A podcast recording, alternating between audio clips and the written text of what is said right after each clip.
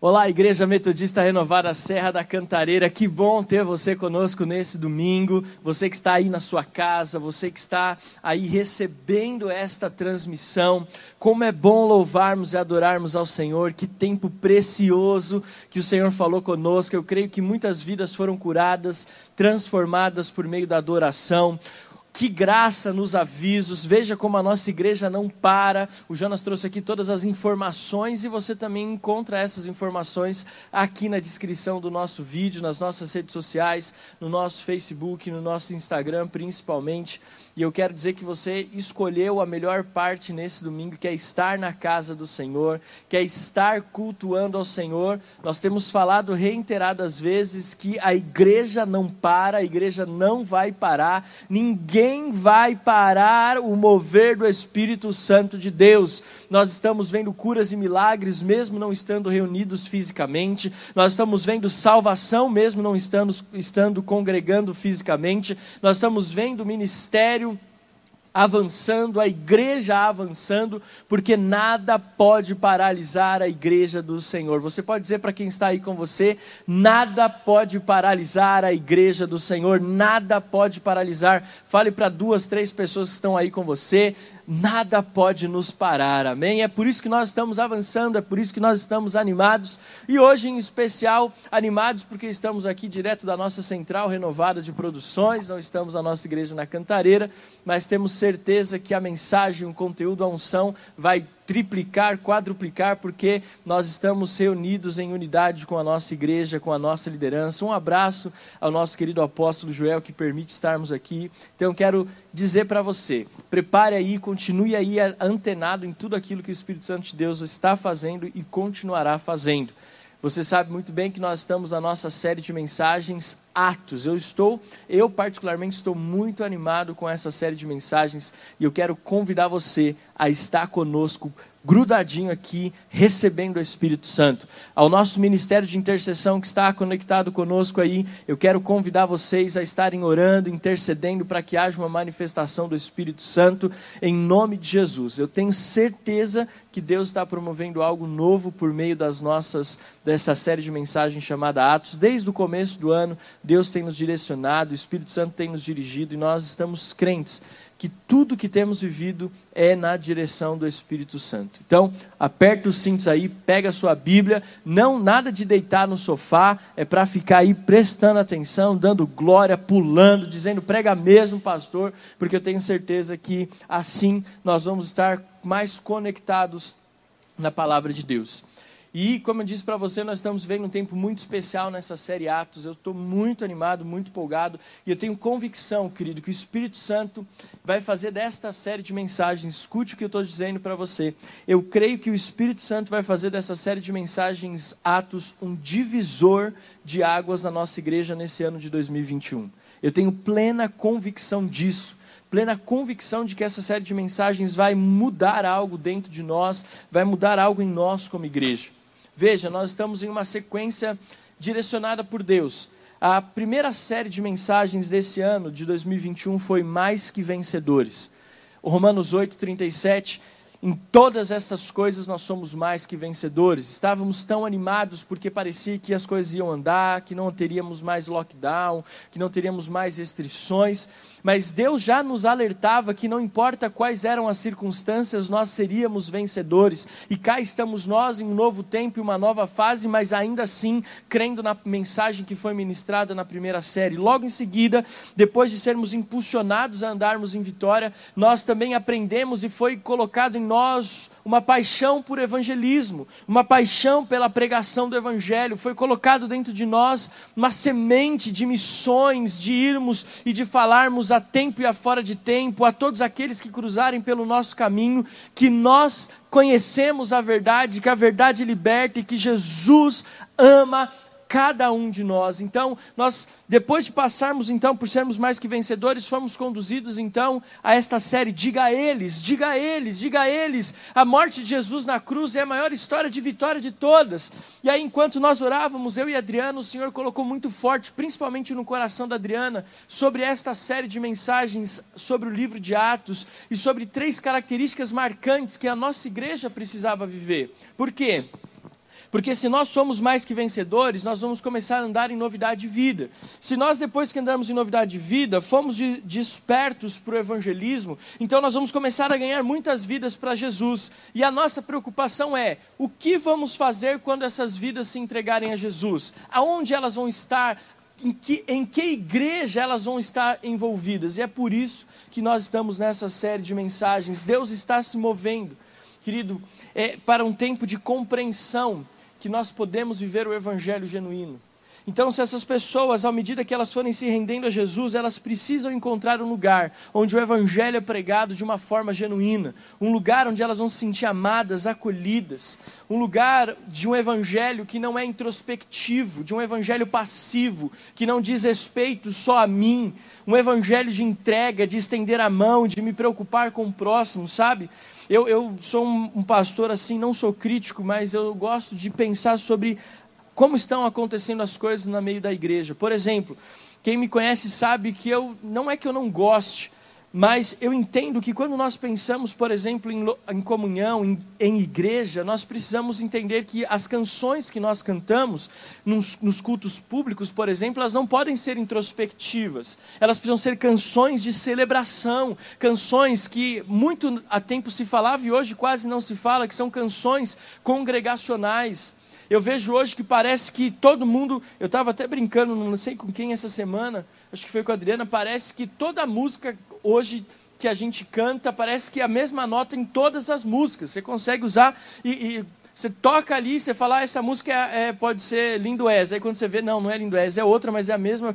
Enfim, porque parece que a gente está sendo impulsionado a, a, um evangelho introspectivo, um evangelho passivo, um evangelho do eu, um evangelho onde eu vou adorar o Senhor com a cara na parede, e parece que não existe o outro lado de um, de um evangelho de estender a mão, de um evangelho de ir até o próximo, de me doar em favor do meu irmão, um evangelho onde eu não olho para a parede, mas eu olho para o corpo, eu olho para a igreja, eu olho para a congregação, eu olho para o necessitado, eu olho para a causa do órfão, da viúva, mas eu olho para a causa do meu irmão que senta no culto do meu lado, para a pessoa que mora na mesma casa que eu, para aqueles que estão distantes de Jesus, sofrendo, angustiados. Então, essa série de mensagens é para trazer isso à tona sabe, para que nós possamos entender que a igreja que Jesus plantou, que nós falamos na semana passada, se você não participou, se você não assistiu o culto, onde nós falamos sobre a parte 1 desta série chamado A Igreja. Hoje nós estamos na segunda mensagem, A Casa.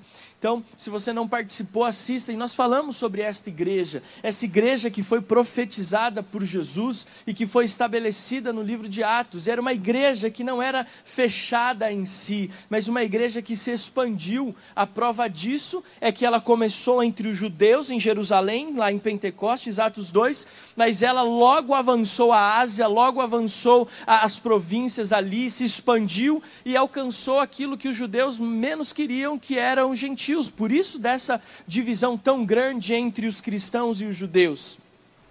Então, o Evangelho sempre foi a respeito do que eu vivo com Deus e como eu posso viver para servir ao meu próximo. Semana passada nós falamos, e eu usei a seguinte expressão: tudo que está dentro de nós como pastores estamos buscando transferir para a igreja, de forma que juntos possamos cumprir o propósito pelo qual nós fomos chamados. Eu afirmei isso na semana passada. Eu afirmei que nós, como filhos de Deus e nós, como pastores, eu, Adriano, os líderes de célula, nós temos uma expectativa. E a nossa expectativa é que pessoas possam ser alcançadas por meio daquilo que o Senhor está depositando em nós.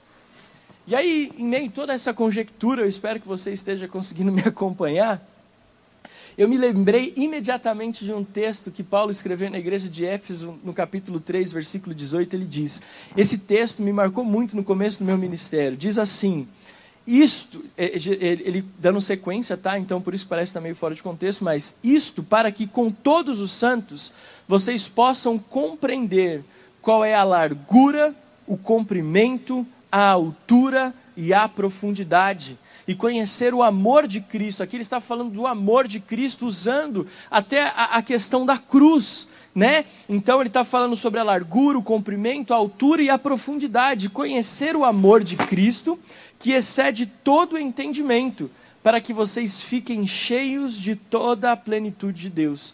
Pastor, sintetiza o que você falou até agora. O que eu quero dizer é o seguinte: nós, como pastores, estamos entregando o nosso coração e a nossa vida e tudo aquilo que Deus tem colocado é, é, por meio do Espírito Santo em nós, para a nossa igreja na Serra da Cantareira.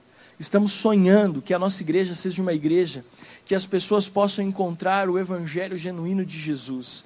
Que a nossa igreja na Serra da Cantareira seja um farol. É por isso que essa série Atos é para estabelecer as bases. Primeiro foi a igreja e hoje é a casa. Para que nós possamos entender, querido, que Deus está nos movendo ao novo tempo. Para que as vidas que nós formos ganhar, seja com o projeto Pai Nosso, seja com a Uh, seja com a célula, seja com o evangelismo pessoal, para que as pessoas possam encontrar Jesus.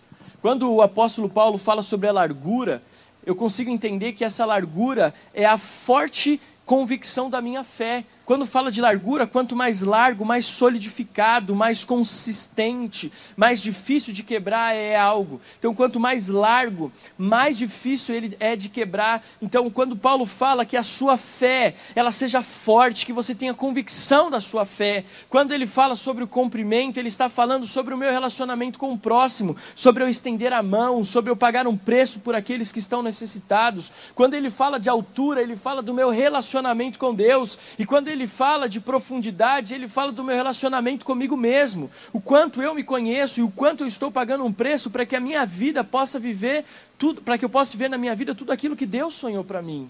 Então, eu estou dizendo para você neste momento de introdução que esta série é para que nós possamos alcançar o nosso próximo, para que nós possamos preparar um lugar onde as pessoas se sentirão em casa, para preparar um lugar onde as pessoas se sentirão dentro de casa, com pessoas como se fossem da sua própria família.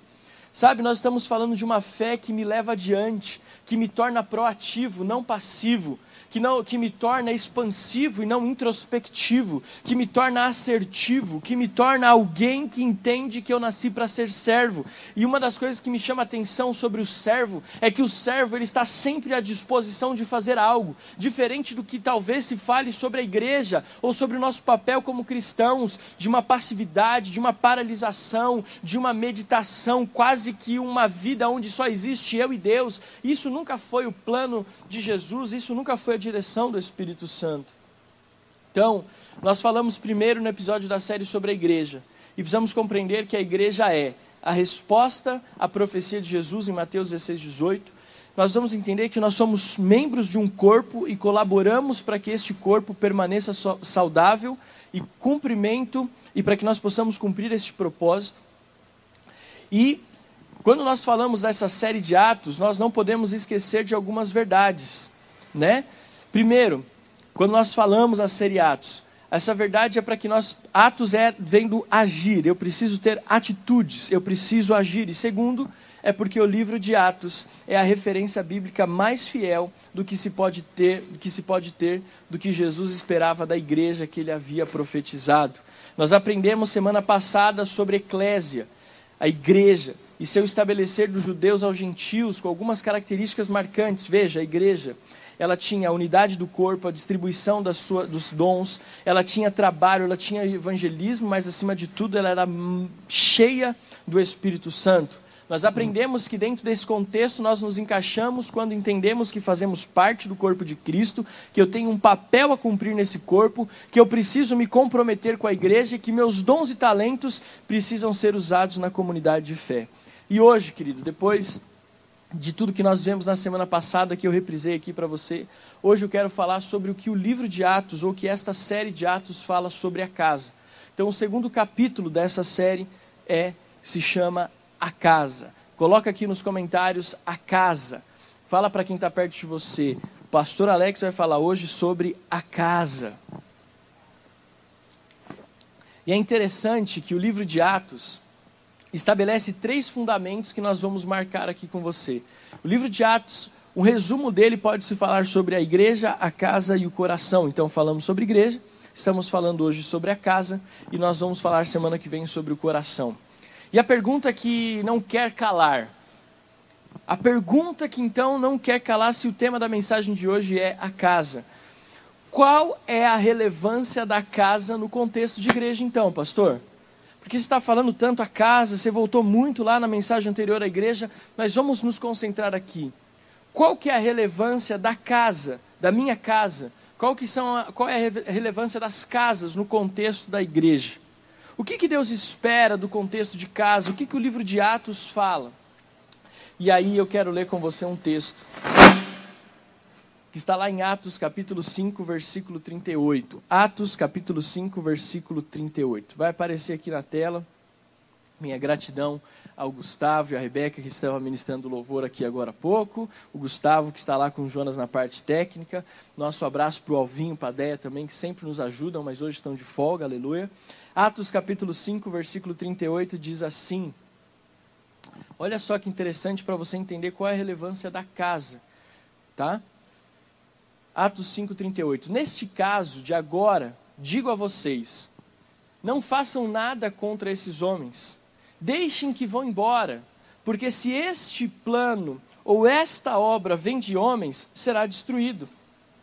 Mas se vem de Deus, vocês não poderão destruí-los e correm o risco de estar lutando contra Deus. E os membros do Sinédrio concordaram com Gamaliel. Veja, aqui é, os membros do Sinédrio estavam perguntando ao conselho a Gamaliel, um dos judeus mais esclarecidos e sábios que se tem notícia. E Gamaliel então traz à tona a respeito de uma situação que aconteceu anteriormente. Veja, aquele homem que se dizia alguém que carregava a mensagem de Deus, assim que ele morreu, a mensagem acabou, os discípulos se dispersaram. Vamos esperar, porque se essa mensagem que esses homens estão carregando for de Deus, se vocês forem contra eles, correrão o risco de estarem lutando contra Deus. Esperem, porque se não for, por si só estas palavras vão, vão se esvair, vão acabar e vocês não terão mais que se preocupar com isso. Então, mesmo assim, olha só, no versículo 40: Então chamaram os apóstolos e os açoitaram, e ordenando-lhes que não falassem no nome de Jesus, os soltaram. Versículo 41: Assim que eles apanharam, assim que eles foram açoitados, assim que eles foram soltos, eles se retiraram muito alegres por terem sido considerados dignos de sofrer afrontas por esse nome. Mas o versículo 42 encerra dizendo o seguinte: E todos os dias, no templo, e de casa em casa não cessavam de ensinar, de pregar que Jesus é o Cristo. Veja, esse capítulo 5 traz uma realidade. A igreja ela já estava se expandindo, ela já estava começando a causar desconforto entre os judeus. E aqui, Lucas, ao escrever o livro de Atos, ele deixa claro uma realidade. Ele diz para mim e para você: olha, essa igreja que começou a causar incômodo, que foi motivo de discórdia entre os judeus, ela tinha duas realidades muito importantes. Elas estavam no templo, mas elas estavam de casa em casa. Qual que é a relevância da igreja no livro de Atos? Qual que é a relevância da casa no contexto de igreja? A casa é o lugar por onde flui a mensagem. A casa é o lugar por onde se flui o propósito de Deus não é invenção do homem, não é invenção da igreja moderna. Quando nós olhamos para a igreja pentecostal, para a igreja primitiva, nós vemos que as bases deste cristianismo que me alcançou e que te alcançou, eles tinham duas vertentes muito específicas: o templo e a casa. Por isso, quando a gente fala reunir em célula, não é algo que nós inventamos, é a base da igreja pentecostal, da igreja primitiva, da igreja mais perto de Jesus, mais parecida com o que Jesus sonhou. Então a relevância da igreja está aqui. Eles foram açoitados, foram acusados, mas logo que saíram, eles foram para onde? E continuavam no templo e de casa em casa, e não cessavam de pregar e ensinar que Jesus é o Cristo ela fluía de maneira muito intencional a igreja pentecostal. Mesmo sendo perseguida e vista com os olhos de julgamento, ela, era estabelecida, as bases desse movimento eram estabelecidas nos pórticos do templo e nas casas. Por isso que nós não podemos dizer e não podemos deixar de falar nessa série de mensagens sobre a importância da casa no contexto de igreja. O versículo 42 fala sobre isso, templo e casa. Então nós podemos concluir que as casas eram o lugar onde se consolidava o evangelho e o quartel-general, ponto estratégico para que novas frentes fossem levantadas.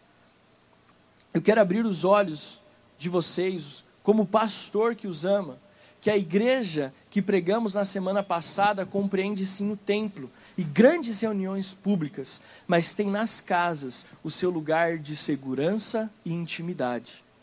Existia aqui, então, é, propósitos bem, bem distintos para o que dizia a respeito das reuniões públicas no templo e o que acontecia nas reuniões nas casas. Veja, as primeiras pregações, elas foram responsáveis pela conversão de milhares, 3 mil, 5 mil pessoas depois. Não eram 200, 300, 400. Você imagina estabelecer as bases e discipular e cuidar de pessoas num montante de 3 mil, 5 mil? Isso foram só as que se converteram. Imagina as que não se converteram naquele tempo, porque tinha corintiano lá também, eu acho. Mas você imagina as pessoas que não se converteram ali com coração duro. As que se converteram foram milhares. Você imagina os apóstolos ali tendo que estabelecer bases em grupo de milhares? É impossível. Então as reuniões públicas ela tinham um objetivo: milagres sobrenaturais e pregação a respeito de que Jesus era o filho de Deus, morreu na cruz do Calvário e ressuscitou no terceiro dia. Eram pregações como nós conhecemos hoje. Só que nas casas de grupos menores é onde se olhava nos olhos, era onde se comia, era onde se compartilhava os desafios. Ali nas casas, pastor, não sou eu que estou falando, é a Bíblia que está dizendo como funcionava a igreja é, onde as pessoas elas compartilhavam as suas dores, compartilhavam ali os seus desafios para que uma pudesse servir a outra. Acontecia isso na casa, então as reuniões públicas tinham o objetivo da pregação e dos milagres, mas a casa era esse lugar de segurança, de intimidade, de olhar nos olhos. Eu gostei muito, eu estava estudando sobre isso, e o pastor Farley, ele é da igreja Comunidade de Alcance de Curitiba, da igreja do pastor Luciano Subirá, e ele escreveu algo que sintetiza o que eu estou dizendo aqui para você. Eu gostei muito dessa, dessa síntese dele a respeito da diferença entre templo e casa e a importância dos dois. Ele diz assim: as reuniões nas casas, nos pequenos grupos, era onde a comunhão era mais próxima, mais afetiva. Todos podiam servir, perguntar, compartilhar, orar uns pelos outros. Nos pequenos grupos, as necessidades individuais poderiam ser percebidas, o estímulo e a exortação mútua seria possível.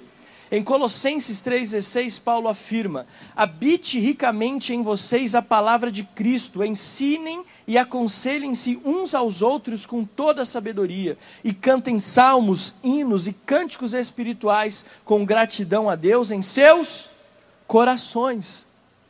Querido, é isso que é a célula. É por isso que nós estamos pregando hoje sobre casa.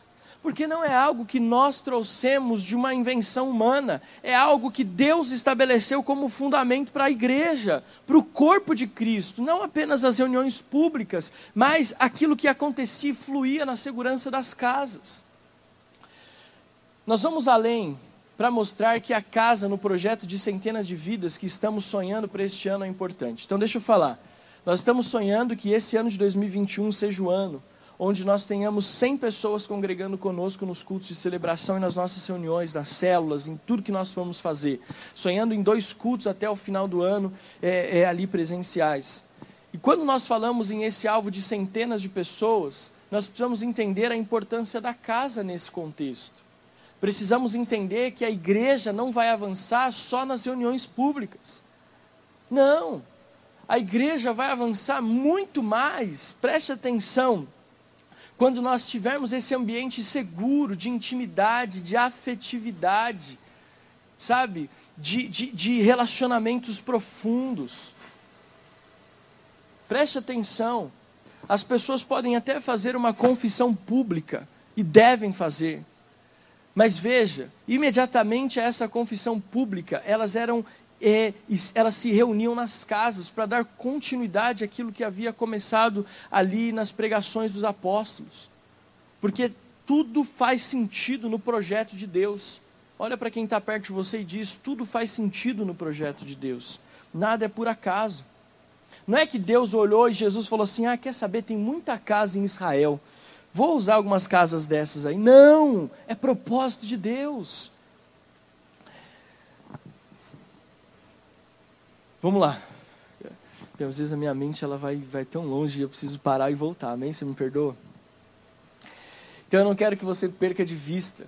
Esta série é uma resposta a um estabelecer para que vidas que se convertam possam encontrar um lugar para criar raízes, criar seus filhos e serem instrumentos para ganharem outras pessoas. É por isso desta série de mensagem em Atos, é por isso que estamos falando a importância bíblica da casa, para que nós possamos criar um ambiente onde as pessoas possam criar vínculos, raízes. Eu fico pensando, por exemplo, na Donatella, eu fico pensando, por exemplo, no bebezinho do Leandro e da Gabi, no meu próprio filho, Benjamin, no, no, no, nesse bebezinho que está sendo gerado, que nós ainda não sabemos o sexo, todo mundo acha que a gente está escondendo, nós não sabemos ainda se é menino ou menina.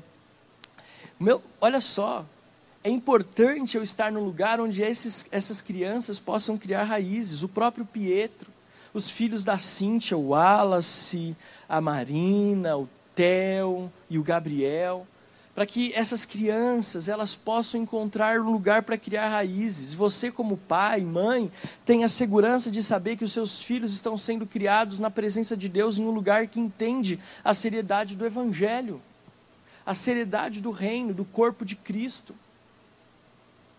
Então, eu estou abrindo o meu coração para que essas crianças criem raízes, para que a Aline e o André saibam que a Donatella está no lugar onde eles estão enraizados, que os filhos estão sendo bem criados, que eles vão ser instrumentos para ganharem outras pessoas para Jesus.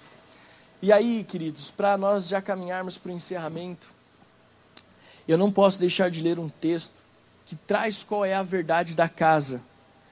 Está lá em Atos capítulo 12, versículos de 6 a 18. Atos capítulo 12, versículos de 6 a 18. Se você puder ficar em pé aí na sua casa, em nome de Jesus, Atos capítulo 6, aliás, capítulo 12, versículos de 6 a 18. Vai aparecer na sua tela, mas eu queria que você ficasse de pé. Se você está com a sua Bíblia, deixa ela abertinha aí, em nome de Jesus. Porque depois de dar, falar tudo isso, depois de dar essa introdução a você, depois de te mostrar biblicamente qual é a importância da casa, eu quero dizer o que acontece então quando nós entendemos esse princípio. Atos 12, 6 diz assim: Na noite anterior ao dia em que Herodes ia apresentá-lo ao povo, Pedro dormia entre dois soldados, preso com duas correntes sentinelas junto à porta. Guardavam, as sentinelas junto à porta guardavam a prisão. Eis, porém, que sobreveio um anjo do Senhor e uma luz iluminou a prisão. O anjo tocou no lado de Pedro e o despertou, dizendo: Levante-se depressa. Então as correntes caíram das mãos dele, e o anjo continuou: Coloque o cinto, calce as sandálias, e ele assim o fez. O anjo, o anjo lhe disse mais: Põe a capa e siga-me. Então, saindo, Pedro o seguia. Não sabendo que era real o que estava sendo feito pelo anjo, ele pensava que era uma visão. Versículo 10: depois de terem passado a primeira e a segunda sentinela, chegaram ao portão de ferro que dava para a cidade, o qual se abriu automaticamente e, saindo, enveredaram por uma rua e logo adiante o anjo se afastou dele.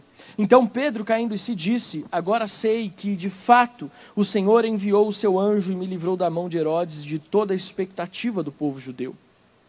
Ao se dar conta disso, Pedro resolveu ir à casa. Veja, depois desta grande experiência, Pedro resolveu ir à casa. Ele não foi ao templo, ele não voltou ao templo, porque o lugar de segurança, depois de um grande trauma, depois de uma grande perseguição, é um lugar chamado casa. Um lugar onde eu tenho segurança, onde eu sei que tem pessoas que me amam, que vão me acolher. Ele poderia ter ido para qualquer lugar, mas ele escolheu ir para casa. E ele foi então para a casa de Maria, mãe de João, também chamado Marcos, onde muitas pessoas estavam congregadas e oravam. Quando ele bateu a porta da frente, uma empregada chamada Rode veio ver quem era. Reconhecendo a voz de Pedro, ficou tão alegre que nem o fez entrar, mas voltou correndo para anunciar que Pedro estava à porta. Então os outros disseram: Você está louca. Ela, porém, persistia em afirmar que era verdade. Então disseram: É o anjo dele. Enquanto isso, Pedro continuava batendo. Quando abriram a porta, viram-no viram e ficaram admirados. Versículo 17.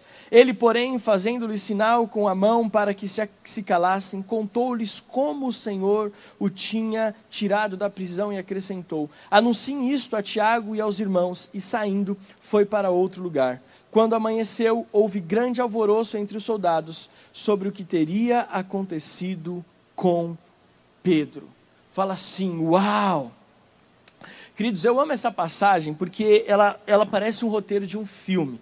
Eu, como sou, sou formado em rádio e TV e tive aula de roteiro, entendo e, e, e sou, gosto muito dessa área, eu gosto dessa passagem de Atos 12, porque ela é um roteiro muito completo. Primeiro, ela tem a ação. Pedro estava preso ação, tinha ali os guardas, os sentinelas, estava tudo muito ali, aquele filme de ação. Depois nós temos suspense, o anjo aparece. Será que Pedro vai conseguir sair da prisão? Será que o anjo realmente vai livrá-lo desse cativeiro? E aí então o roteiro começa a ficar meio suspense, e aí nós temos drama, porque Pedro então, será que isso é uma visão? Será que isso é uma realidade? Será que isso realmente está acontecendo? Aí tem uma pitadinha de drama. Mas aí o enredo e o roteiro vai começando a se desenrolar, e aí chega que tem até parte de comédia. Como assim, pastor? Veja, passa todo esse tempo aí Pedro, ele chega na porta da casa da mãe de Marcos ali, de Maria, bate na porta, Rode vê que é Pedro e fica, meu Deus, Pedro! E ela volta correndo para dentro e deixa o coitado ali na porta batendo assim. Tem até comédia nessa história. Tem até comédia nesse roteiro. E ele nos dá a base até para uma continuidade. Mas o que eu quero destacar é que o livro de Atos é o livro que coloca a casa no contexto de referência. viaje junto comigo. O livro de Atos, ele coloca a casa no contexto de referência, no lugar de porto seguro. O que, que nós podemos aprender com esse texto para esse segundo episódio chamado A Casa. O que, que esse texto de Atos 12 nos revela? Hein, meu querido irmão Edson e Márcia? Hein, Leandro e Gabi? Vera, que está aí em Mairiporã? O que, que esse texto diz, Sandra, Bia, Ana? O que esse texto diz para mim e para você, você que está assistindo pela primeira vez? Ele estabelece a casa como um porto seguro, como um lugar de referência, como um farol a brilhar no mar revolto. E nesse texto nós aprendemos o seguinte: você já pode ter se assentado, esqueci de pedir para você se assentar. O que nós aprendemos com ele? Primeiro, a casa é o lugar de referência para aqueles que estão encarcerados. A casa é um lugar onde as pessoas que estavam presas, quando elas são libertas, elas têm como lugar de referência. Essa prisão de Pedro pode simbolizar prisão ao pecado, prisão ao mundo, prisão às drogas, prisão à religiosidade. Mas uma coisa me chama a atenção: uma vez que a pessoa ela é liberta, seja num culto público, seja num acampamento, num encontro com Deus, assim que essa pessoa é liberta do seu cativeiro, esse texto nos diz que o lugar de referência para onde essa pessoa precisa ir é para casa. Ela precisa encontrar um ambiente de aconchego, um ambiente de envolvimento, um ambiente de segurança, e esse ambiente a Bíblia diz no livro de Atos que é a casa. Não adianta nós pegarmos alguém que foi liberto das prisões e dos cativeiros e jogarmos ele na congregação dos santos imediatamente e largarmos ele na multidão de pessoas.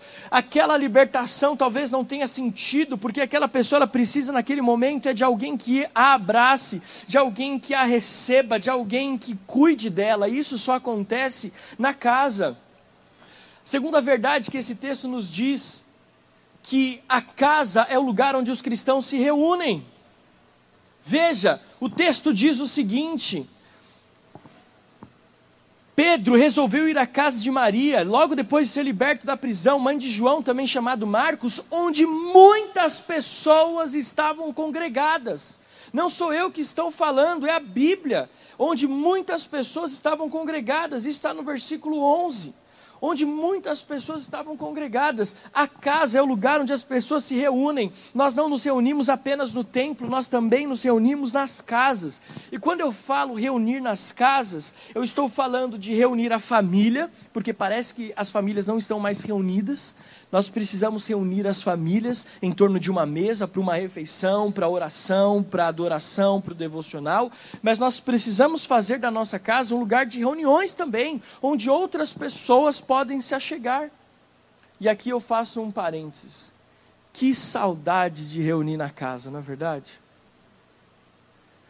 Meu coração até, até aperta de falar. Que saudade daquela mesa quadrada lá na casa da Fernanda. Que saudade daquela vista linda ali na Vila Albertina, na casa da Gisele. Que saudade das nossas reuniões. Que saudade de pegar ali um trechinho da Fernão Dias para chegar ali no Jardim Brasil. de reunir na casa, de comer aquele pão com, com salsicha no final, aquela batata palha, mesmo que tivesse murcha, mas o importante é que nós estávamos todos ali. Sabe, que saudade. Mas nós não, perdemos, não podemos perder essa referência. A casa é o lugar onde as pessoas se reúnem. Primeiro as pessoas da própria família, mas depois também onde trazemos outras pessoas. Eu sou suspeito para dizer, eu amo ter pessoas em casa e eu amo ir na casa das pessoas. Eu não tenho problema nenhum em falar isso. Eu amo que venham na minha casa, nem que eu tenha que lavar a louça depois, mas eu também amo ir na casa das pessoas. Mas aí quando eu vou, eu não lavo a louça sempre, mas eu gosto de ir. Mas a casa é o lugar onde as pessoas se reúnem. Nós precisamos trazer esta verdade. A casa é lugar de unidade. Terceiro verdade que esse texto nos diz: a casa é o lugar onde se levantam altares de clamor e oração. No mesmo versículo 11, a Bíblia diz, então, ah, não é no versículo 11, desculpa, aqui, ah, versículo 12, chamando Marcos, onde muitas pessoas estavam congregadas e oravam, versículo 12. A casa é o lugar onde nós precisamos levantar altares de louvor e adoração, mas também altares de oração. Esse texto nos ensina, no livro de Atos nos mostra que nas casas havia incessante oração. As pessoas se reuniam para orar. Enquanto eu preparava essa mensagem, eu me lembrei, a minha avó, a, a, o meu tio, o pastor Cláudio, eles sempre comentam de que é, naquele contexto de evangelho, eles tinham lugares onde as pessoas elas iam nas casas e tinha a irmã Maria, a irmã Joana, onde tinha a irmã Claudete, onde tinha a irmã Ilma, e as pessoas iam lá porque naquelas casas tinha uma mulher que orava, e as pessoas iam lá, não era na igreja que as pessoas iam, as pessoas iam na casa daquela mulher para que ela pudesse orar, porque naquela casa havia um altar de oração incessante, havia um altar de oração incessante, e naquele lugar a glória de Deus se manifestava, naquele lugar a unção do Espírito Santo era liberada, pessoas eram curadas de câncer, pessoas eram curadas das suas enfermidades, milagres milagres de cura, de libertação aconteciam. A casa, querido, não é só o lugar onde eu encontro carinho, onde eu encontro segurança. A casa não é só onde reúne pessoas. A casa também é o lugar onde nós levantamos altares de clamor e de oração. Em quarto lugar, é na casa, é na casa que o coração do servo se desperta. É na casa que o coração dos homens é aquecido para a pregação do Evangelho.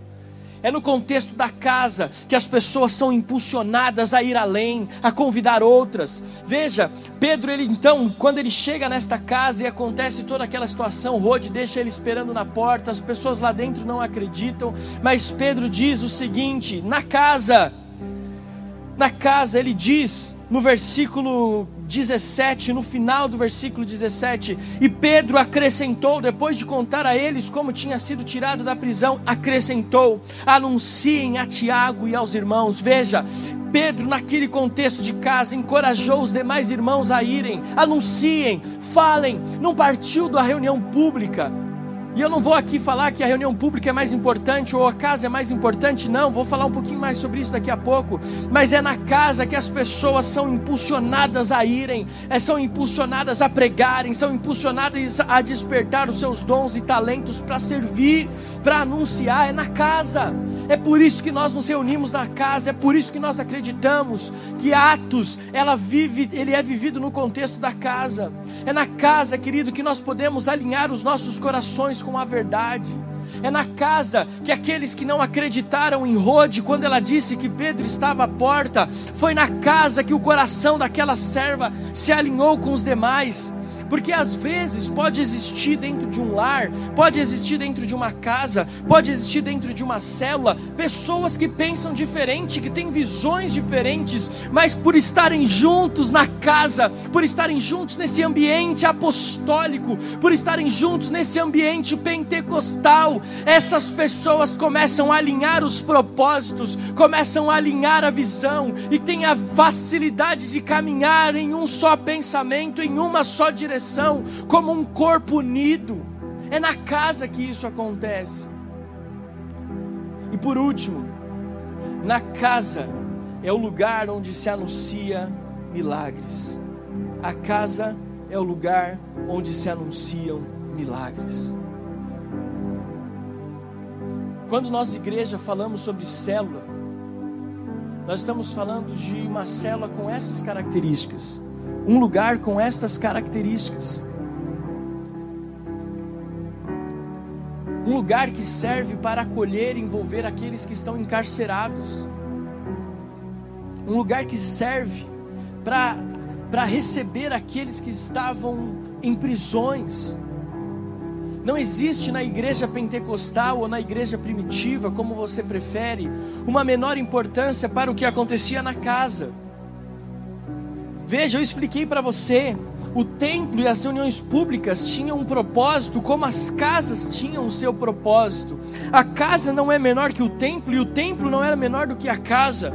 Porque a igreja que nós pregamos semana passada, ela se estabelecia desta forma: os cristãos na, de casa em casa e no templo, no templo e de casa em casa. E aí eu me lembrei de um exemplo que nós aprendemos em Santarém, que o apóstolo Joel fala com tanta excelência. A igreja, ela pode ser comparada a um avião. Uma asa é o culto e a outra asa é a casa. Uma asa é a igreja e outra asa são as células. É onde nós nos reunimos e você sabe muito bem. Um avião que só tem uma asa não vai para lugar nenhum. Para ele levantar voo, ele precisa que o ar ele seja direcionado entre ambas as asas de forma igual. Quando o piloto quer que o avião vire para um lado, ele mexe lá no, no, no, no controle, levanta um negocinho assim para que o ar passe de uma forma diferente e o avião voe é controle, só que ele precisa dos dois. A igreja precisa entender a importância da casa e a importância das reuniões públicas, a importância do culto e a importância da afetividade e da segurança que se encontra na casa. Vamos continuar trabalhando para que as nossas reuniões e encontros nas casas, agora mesmo que online, possam estabelecer essas verdades, mesmo que online. E eu quero encerrar essa mensagem dizendo que nós precisamos desenvolver nas células ações tão impactantes quanto a que a igreja promove para o alcance de vidas, consolidação e treinamento. Por exemplo, a nossa igreja preparou nesse período pré-páscoa, a igreja, o público, preparou nesse período pré-páscoa 40 dias de jejum e oração. Mas qual é o meu sonho como pastor, eu e Adriana? É que você e a sua célula estejam em constante jejum e oração, projetos dentro da célula, dentro da casa. Para que vocês não esperem uma nova série ou um novo Pai Nosso que veio de novo da igreja como um todo, mas que vocês internamente estabeleçam projetos de evangelismo dentro da própria célula. Não precisa esperar vir do pastor Alex e da Adri porque a casa ela tem o seu fundamento, ela tem a sua importância. Óbvio que você vai falar, Pastor Alex, Dri, nós estávamos pensando em fazer esse jejum com a célula, nós estávamos pensando em fazer essa campanha de evangelismo com a célula, para que nós possamos alinhar tudo que acontece na igreja, o que acontece na casa. Campanhas de visita, fluir de dons e talentos. Meu sonho é falar assim: o líder de célula fala, pastor, nós vamos fazer uma vigília para aprimoramento de dons e talentos na nossa célula. Você topa estar com a gente? Claro que eu topo. Nossa oração é para que cada casa deixe fluir uma criatividade espiritual, promover verdadeiros avivamentos dentro do contexto da família. Veja, nós não somos uma igreja engessada. Nós falamos isso, o apóstolo Joel fala sobre isso. Nós somos uma igreja com liberdade no espírito. E qual é essa liberdade? Nós falamos dela é na casa, é na igreja, mas também na casa. Eu quero convidar você a ficar de pé. Querido, eu sinto uma unção poderosa do Espírito sendo liberada sobre a sua casa hoje. Você nunca mais vai enxergar a sua família, a sua célula da mesma forma. Você viu? Eu falei sobre o princípio bíblico da casa, que é o nosso paralelo com a célula hoje, sem ficar falando célula muitas vezes. Eu não quero que você perca a visão espiritual da célula e da casa. Não é uma invenção humana, mas é o projeto de Deus sendo estabelecido numa igreja séria, numa igreja como era em Atos, a igreja mais próxima de Jesus e mais parecida com aquilo que Jesus estabeleceu na terra. Eu quero que nós sejamos apaixonados pela casa. E de pé, eu quero orar por você. Se você está com a sua família, se você está com a sua família, eu quero que você dê a mão para sua família. E que de alguma forma, profeticamente agora, você encoste uma das suas mãos em uma parede da sua casa. E nós vamos começar a orar. para que essas verdades espirituais que nós lemos aqui no livro de Atos sejam estabelecidas na sua casa. Deus, nós declaramos, Pai, que esta casa é a tua casa. E eu coloco como sacerdote, como família, nós como famílias colocamos a nossa casa à disposição da, do Evangelho de Jesus Cristo. Nós colocamos a nossa casa, Senhor, como aquela mulher, a mãe de Marcos, Maria, colocou a casa dela à disposição e foi o lugar para onde Pedro se encaminhou logo após ser liberto da prisão que essa casa, que a nossa casa seja este lugar, que a nossa célula seja esse lugar, que nós possamos compreender esta verdade espiritual. Pai, nós clamamos, Deus, para que esta realidade seja estabelecida na nossa vida, na nossa casa, de mãos dadas como família na fé, Deus, com as mãos na parede, Senhor, como um ato profético. Nós declaramos que essas características do livro de Atos, desta série, daquilo que nós acabamos de falar, são características do nosso lar. Deus, levanta altares de clamor e de oração. Levanta, Senhor amado, esta casa como um farol a brilhar na rua, no condomínio, para a própria parentela. Nós clamamos por esta verdade em nome de Jesus Cristo de Nazaré. Em nome de Jesus Cristo de Nazaré. Aviva esta casa. Deus derrama do teu espírito. Vem, Senhor, nós damos liberdade. Alcança esta casa. Alcança esta casa. Deus, que haja anjos, Senhor amado, cercando esta casa, cercando esta família. Deus, que haja, Senhor, um fogo do céu, Deus, consumindo esta casa, trazendo, Senhor amado, dons, talentos, um despertamento, para que nós possamos ser mais parecidos com a igreja que o Senhor profetizou. Nós declaramos isso, Senhor, em nome de Jesus, e abençoamos cada família, cada família, em nome de Jesus.